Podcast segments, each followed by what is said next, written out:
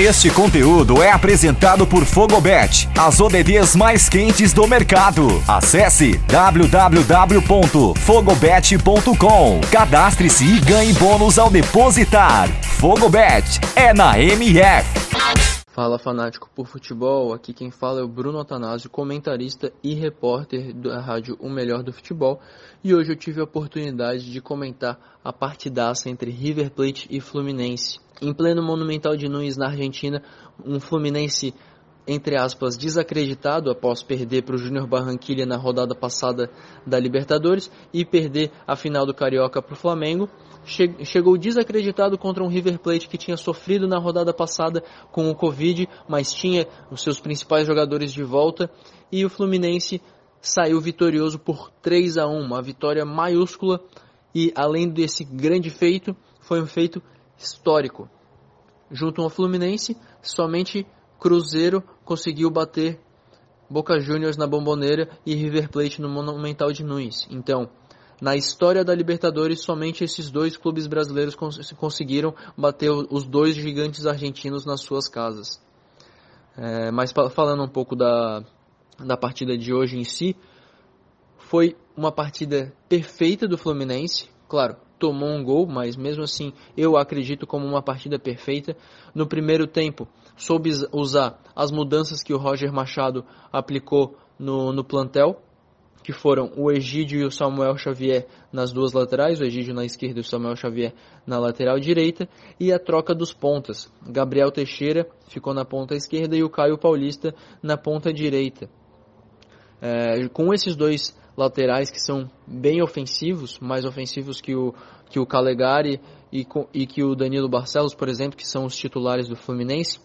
É, o tricolor teve mais é, chegadas à frente, principalmente pelo lado do Caio Paulista, o lado direito, Caio Paulista e Samuel Xavier aparecendo muito bem, inclusive os dois, os dois junto com o Nenê fazendo um, uma, uma triangulação muito boa pelo lado direito.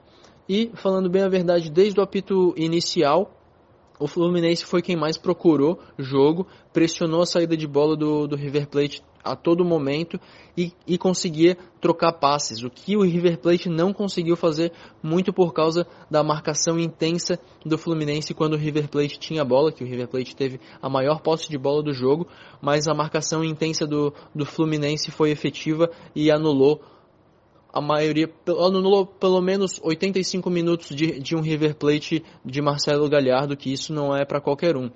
Mas falando um pouco mais dos gols, uh, os laterais do River subiam bastante, que, como os laterais do, do Fluminense são laterais bastante ofensivos, e o Fluminense soube explorar os espaços nas costas deles.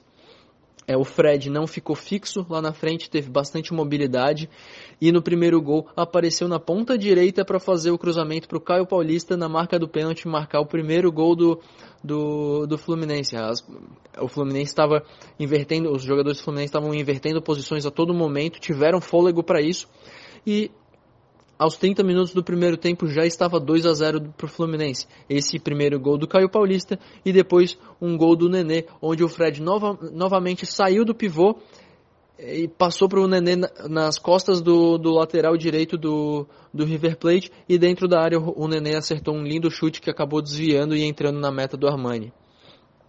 Enfim, Fluminense foi para o intervalo com 2 a 0 no placar é, grande, mas sabendo do, do poderio ofensivo do River Plate. E no segundo tempo se fechou um pouco mais.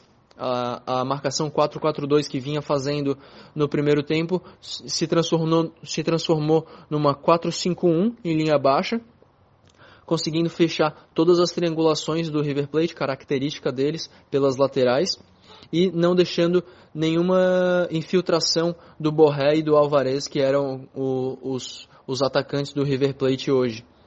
Lucas Claro e o Nino é, muito sólidos lá na frente, fechando, antecipando todos os passes para a infiltração dos dois atacantes e o, o, o, Fluminense consequentemente acabou jogando um pouco mais recuado.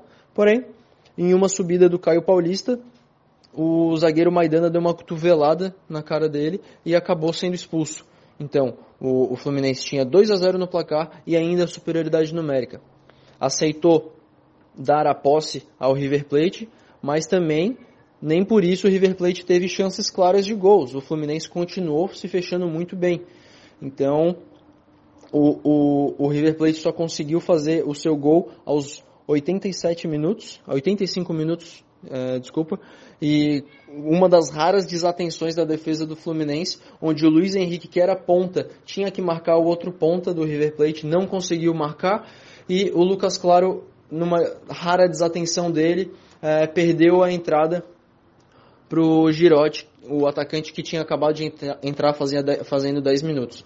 Enfim, 2 a 1 no placar, porém com a superioridade numérica o Fluminense se manteve tranquilo, uh, conseguiu achar o terceiro gol justamente nessa superioridade numérica, roubou a bola no campo de defesa do River Plate. O Abel Hernandes, que entrou no segundo tempo no lugar do, do Fred, fez o pivô puxando a marcação. E o Iago explorou o, o, o espaço na, na lateral direita de defesa do River Plate, que ficou totalmente aberto para ele. E cara a cara com o Armani, ele só deu uma uma levantadinha de trivela para beijar o fundo da rede e decretar essa vitória gigantesca do Fluminense em cima do River Plate no Monumental de Nunes. O River Plate, que tinha começado a partida como líder do grupo do grupo do, da Libertadores, acabou ficando em segundo colocado e o Fluminense em primeiro. Então, Uh, além da vitória gigante e histórica, o Fluminense passou em primeiro e tem a vantagem no segundo jogo das oitavas de final de jogar no Maracanã. Partida espetacular, muito obrigado. A rádio me dá essa oportunidade de comentar e parabéns ao Fluminense e a todos os torcedores do Fluminense. Tem que comemorar muito.